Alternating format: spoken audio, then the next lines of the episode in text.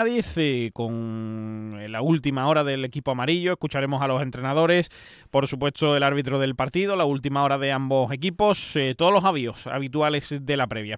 Ahora llega Carmen Paul con las noticias y luego pues eh, les recomendamos, como siempre nos gusta hacer, que sigan escuchando Onda Cero, que sigan escuchando la radio. Adiós.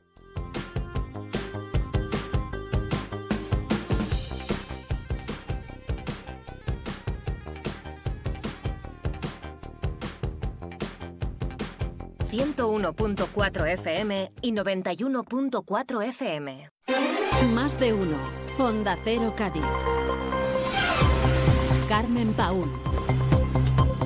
Buenas tardes. El equipo de gobierno ha confirmado hoy en el Pleno de febrero que el presupuesto de 2024 contemplará una partida de 5 millones de euros para aportar financiación municipal al proyecto de rehabilitación de Valcárcel. Es jueves, último día de febrero, un día donde Izquierda Unida eh, ha lamentado el anuncio realizado por el Ayuntamiento de Cádiz eh, de retomar la venta del terreno de Campo de las Balas para venderlo a una empresa hotelera.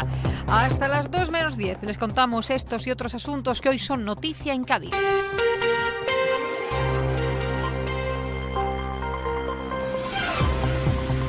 El equipo de gobierno ha confirmado hoy que el presupuesto de 2024 va a contemplar una partida de 5 millones para aportar financiación municipal al proyecto de rehabilitación de Valcárcel en el marco de la colaboración entre administraciones que debe concretarse con un acuerdo previo al respecto. Se ha confirmado en el Pleno Municipal que se está celebrando en el Ayuntamiento de Cádiz. Escuchamos al alcalde de la ciudad, Bruno García. Ustedes lo, se ha confirmado antes que lo prometieron, pero estaba bien prometerlo, estaba bien prometerlo. Usted me habla de pancarta le enseño la foto de Kichi en la, la cola pancarta allí, no pasa nada. Sí, eso es fenomenal. Pero lo que ha quedado claro constancia que hasta ahora, hasta este, hasta la semana que viene cuando se presente el presupuesto, estaremos todos de acuerdo, señor Torres, estaremos todos de acuerdo que en el presupuesto jamás apareció la palabra Valcárcel. Y es ahora, con este equipo de gobierno, con, eh, con lo que va a aparecer. Es la respuesta a una moción del Grupo Municipal Socialista que hoy se ha debatido en el Pleno Municipal. Una moción que se ha aprobado, como decimos, por unanimidad. La ha defendido el portavoz del PSOE, Óscar eh, Torres. Digo que esto es un primer paso. Esto es un primer paso, del cual nos alegramos. Pero evidentemente no es para lanzar las campanas. Bueno, estamos todos de acuerdo, creo, en ese, en ese sentido. Y termino, termino. Eh, creemos que es una buena noticia para la ciudad. ¿De acuerdo? es un paso adelante, es una buena noticia para la ciudad. Por su parte, el portavoz del Grupo Adelante Izquierda Gaditana, David de la Cruz, ha explicado que es importante crear un frente común donde la principal responsabilidad, ha dicho, la tiene la Junta de Andalucía con este asunto. Pues no se ha producido y se está dilatando en el tiempo de una forma que, no aporta absolutamente nada a la ciudad, que al final le está restando y que al final pues nos está arrebatando un, un proyecto que no es solo de presente, sino también de futuro. Yo diría más, la Junta de Andalucía del Partido Popular. Porque si es verdad que al Partido Socialista se le pueden achacar muchas cosas en la Junta de Andalucía, como, como, la Ciudad de la Justicia, como el hospital, como la séptima o octava fase de Cero del Moro, que esas responsabilidades son compartidas, en este caso embarcarse es el Partido Popular quien frenó, cuando había un acuerdo de todas las administraciones, que se ejecutara y que fuera una realidad. La teniente de alcalde de Hacienda, Maite González García Negroto, ha explicado que estos 5 millones no se incluyeron en las modificaciones de crédito porque la prioridad era la vivienda, dicho, y porque había que esperar a la elección del nuevo rector. También ha recalcado que el anterior equipo de gobierno no hizo nada para rehabilitar Valcárcel. Digo que esto es un primer paso. Como prioridad absoluta la, defensa de los intereses sociales y de los problemas de los gaditanos y de las gaditanas, que una de las mayores era la vivienda. Y por eso en esas modificaciones de crédito iban destinadas a ella. Otro en lo que era el aspecto social, equipamientos para cubrir las necesidades de los gaditanos y gaditanas. Y de hecho pensamos que no ha estado ni mal, porque el propio Partido Socialista en estas modificaciones de crédito votó a favor. Moción, como decimos, aprobada por unanimidad. Seguimos en el Pleno. El Grupo Popular ha presentado hoy una propuesta instando al Gobierno a declarar la provincia de Cádiz como zona de especial singularidad, reforzando la presencia de la Guardia Civil, Policía Nacional y Servicio de Vigilancia Aduanera. Hoy sobre este problema ha hablado en más de uno Cádiz Carmen Villanueva, secretaria de la Asociación Unificada de Guardias Civiles en Cádiz, quien ha insistido en que necesitan hechos y no palabras. Claro, no valen las palabras y no solo que no valgan las palabras, porque es que esto fue crónica de una muerte anunciada. Llevamos mucho tiempo diciendo que hasta que no suceda una tragedia eh, no nos van a hacer caso, porque eh, es muy raro la semana que nosotros no hacemos alguna intervención en algún medio diciendo que esto está llegando a unos puntos extremos. Pero claro, eh, no nos hacen caso, no se le da la importancia que tiene. Yo ya no solo digo las autoridades de la provincia de Cádiz, porque eso realmente debería de ser un problema de Europa, no Según sus palabras, los narcotraficantes cuentan con las mejores tecnologías y los policías y guardias civiles no están a la altura de ellos. ellos no tienen presupuesto, o sea, en, su presupuesto es ilimitado. Entonces sus tecnologías son las últimas. Nosotros en ningún momento estamos a su altura. Eh, si se consiguen estos logros que se consiguen es por, eh, o sea, los profesionales que tenemos eh, y las ganas y la fuerza que ponen en trabajar contra, contra esta lacra del narcotráfico, pero no porque los medios sean acordes. Sí que es verdad que, que nosotros, aparte de medios y más personal, pedimos un sistema organizativo diferente, porque si eso es un tipo de, de delincuencia organizada, hay que atajarla. Una de las medidas que han presentado en el plan de zona de especial singularidad es recompensar a los guardias civiles y policías que trabajan en zonas de mayor peligrosidad. Los guardias civiles y los policías nacionales que están trabajando en la provincia de Cádiz tienen mayor mm, peligrosidad que en otras zonas, pues habrá que recompensárselo de alguna manera.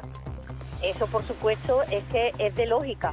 Ah, y bueno, y lo de que es demostrable eh, la peligrosidad que tiene, lo estamos viendo a diario en, en la televisión, con los vídeos y bueno, y con el brutal asesinato de los compañeros. Y por cierto que ayer se celebraba el Día de Andalucía dentro del acto de entrega de medallas 2024. El presidente de la Junta, Juanma Moreno, en su discurso institucional tuvo palabras para los dos agentes de la Guardia Civil asesinados a principios de febrero tras ser arrollados por una narcolancha en el puerto de Barbate. También reivindicó que las fuerzas y cuerpos de seguridad deberían contar con los medios suficientes para enfrentarse a los enemigos de la sociedad con las máximas garantías. En este nuevo reconocimiento a los cuerpos policiales de Andalucía, pienso en la dificultad de su trabajo y en el riesgo personal que asumen a cambio de nuestra libertad y también de nuestra seguridad. Y no se me van del pensamiento, igual que me imagino que no se van a ninguno de ustedes, a Miguel Ángel González, a David Pérez, los guardias civiles cruelmente asesinados en Barbate y a sus compañeros heridos. Ellos comparten, junto con toda la cuarta zona de la Guardia Civil, la medalla de Andalucía que tuvimos el inmenso honor de concederle hace tan solo unos años, en el año 2019. No me olvido de ello, ni de su familia y, por supuesto, de sus compañeros. Por su parte, el secretario general del PSOE de Cádiz y diputado nacional Juan Carlos Ruiz Boix ha intervenido en el Pleno del Congreso de los Diputados en una moción presentada por el PP para reprobar al ministro del Interior, Fernando Grande Marlasca, por el asesinato de los dos guardias civiles. Según sus palabras, cuando han pasado ya 20 días de los asesinatos, no ha estado ni en Barbate, ha dicho, ni en el campo de Gibraltar, ni en la provincia de Cádiz. Y el señor Moreno Bonilla, 20 días después, todavía no ha tenido ocasión ni de visitar Barbate, ni de visitar el campo de Gibraltar, ni tan siquiera visitar la provincia de Cádiz. Quiero continuar expresando nuestras condolencias a los familiares, a los compañeros, a los amigos de los dos guardias civiles asesinados en Barbate. Los responsables de ese cruel, de ese vil asesinato fueron detenidos en cuestión de horas. Y el mensaje que hemos mandado es que desde, desde el Estado es que ningún crimen queda impune. Una 44 minutos. Fino, amontillado, oloroso, palo cortado. Pedro Jiménez. Don Zoilo, todo Jerez en una gama de sherries exquisitos embotellados en rama. De la forma más natural, manteniendo toda su intensidad, sabor y color. Gama Don Zoilo 15 años, de bodegas Williams ⁇ Humbert. Somos Jerez. Disfruta con un consumo responsable. Nuestra profesión es nuestro vínculo. Únete para ser más fuertes. Exige para forzar el cambio. Actúa para decidir tu futuro. Para que enfermería y fisioterapia sigan avanzando el 6 de marzo en las elecciones sindicales del Servicio Andaluz de Salud. Vota SATSE, tu sindicato de confianza.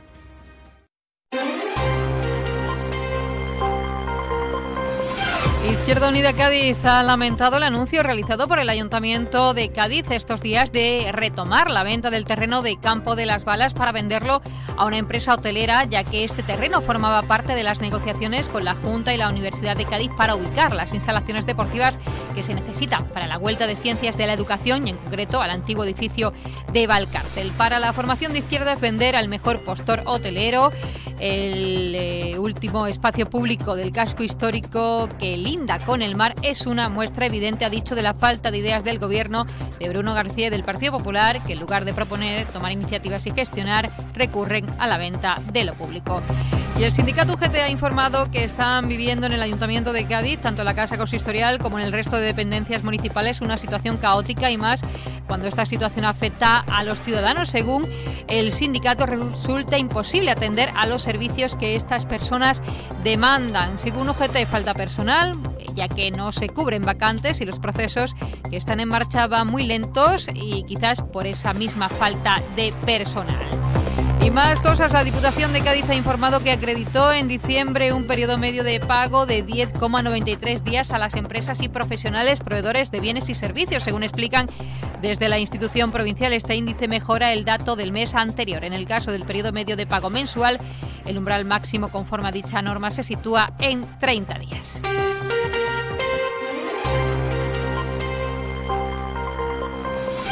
Nos vamos a Chiclana. El Pleno Municipal ha aprobado con el voto a favor del Gobierno del PSOE, Izquierda Unida y abstención de los grupos de la oposición, PP y Vox, la propuesta para la modificación de la Ordenanza Municipal de Servicio Público de Ordenación y Regulación de Aparcamiento para implantar la zona naranja en la zona litoral, es decir, desde la Loma del Puerco hasta la costa de Santipetri. Una medida que indican desde el ayuntamiento supondrá el abono de una tasa por estacionar a aquellos vehículos que pertenecen a personas no residentes en Chiclana, ya que los ciudadanos empadronados en el municipio y cuyos vehículos están al corriente del impuesto de vehículo de tracción mecánica en la localidad podrán aparcar sus vehículos de forma completamente gratuita. José Vera es concejal de movilidad en el Ayuntamiento de Chiclana. Eh, entendíamos que aquellos vehículos que ya pagan el sello, como, como bien dice, ¿no? que están al corriente del pago de, su sello, pues tuvieran una exención total. ¿no? Después tenemos la categoría de residente estacional, que también tenemos mucho en Chiclana, ¿no? ya los que bonificamos.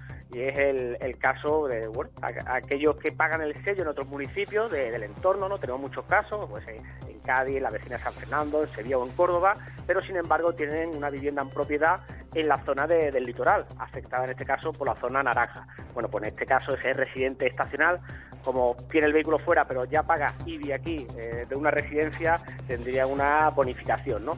Nos vamos ahora al puerto de Santa María. El PSOE del puerto reclama una solución urgente al funcionamiento de la sede electrónica. La formación insta al gobierno local a que a la mayor brevedad se tomen las medidas necesarias para garantizar su buen funcionamiento y cumplir con la normativa al respecto. Escuchamos al socialista Ángel María González. La sede electrónica del ayuntamiento da error cada dos por tres y en este sentido los ciudadanos y ciudadanas están teniendo incluso para realizar sus trámites que hacerlo a través de la red general, la red SARA del Estado, porque el ayuntamiento del Puerto Santa María es imposible acceder al registro, es imposible pedir una documentación, es imposible hacer numerosas gestiones y lo que solicitamos del Partido Socialista es que Germán Beardo preste atención a estos tipos de cuestiones que son los que los ciudadanos y ciudadanas demandan, ya que para su día a día necesitan realizar trámites con la administración local.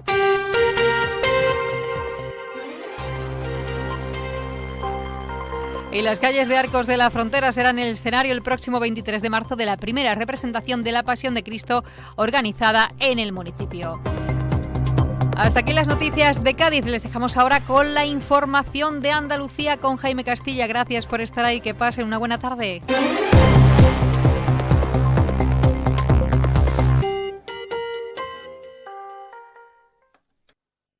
Onda Cero Andalucía, sobre todo. En Onda Cero, Noticias de Andalucía. Jaime Castilla. Buenas tardes, hoy 29 de febrero despedimos este mes y el que comienza marzo lo hará con una subida de la luz debido al aumento de producción de energía eólica este febrero y la bajada del precio de la electricidad. Desaparece la bonificación del IVA al 10% y volverá a subir al 21%, algo que va a repercutir directamente a empresas y familias. En política, el PP andaluz insiste en defender la reforma del sistema de financiación autonómica. En sucesos, la Guardia Civil desarticula en Málaga una organización criminal que vendía material militar de contrabando a Arabia Saudí. Y además hoy es el Día Mundial de las Enfermedades Raras. Noticias de Andalucía. Este jueves es el último día en el que la tarifa de la luz va a mantener el IVA reducido al 10%, una medida que aprobó el Gobierno Central en 2021 ante la subida descontrolada de los precios debido a la guerra de Ucrania y otros factores, con el objetivo de paliar ese aumento en los costes de producción, una reducción que desaparece a partir de mañana debido a que el precio del megavatio hora ha bajado de los 45 euros gracias al aumento de la producción de la energía eólica a causa del temporal durante las últimas semanas. La consecuencia directa es que subirán los costes de producción de las empresas y la factura mensual del consumidor. Pedro González, buenas tardes. Buenas tardes. Sí, se trata de un cambio que va a repercutir en todos los abonados, independientemente del tipo de contrato. Por ejemplo, en la factura de energía de los consumidores, que paguen una media de 80 euros, pasará casi 97, pero no será la única subida en el precio de energía, como advierte Gabriela Camaid, del equipo jurídico de la Asociación de Consumidores Facua. Por ello apuesta porque el gobierno implemente estas reducciones de forma de carácter permanente. Las medidas anticrisis eh, recogían también la subida progresiva del resto de impuestos que afectaban a la factura eléctrica, entre ellos el impuesto especial de electricidad, que ahora mismo está establecido en un 2,5% y a partir de abril subiría un 3,8%, el impuesto del valor de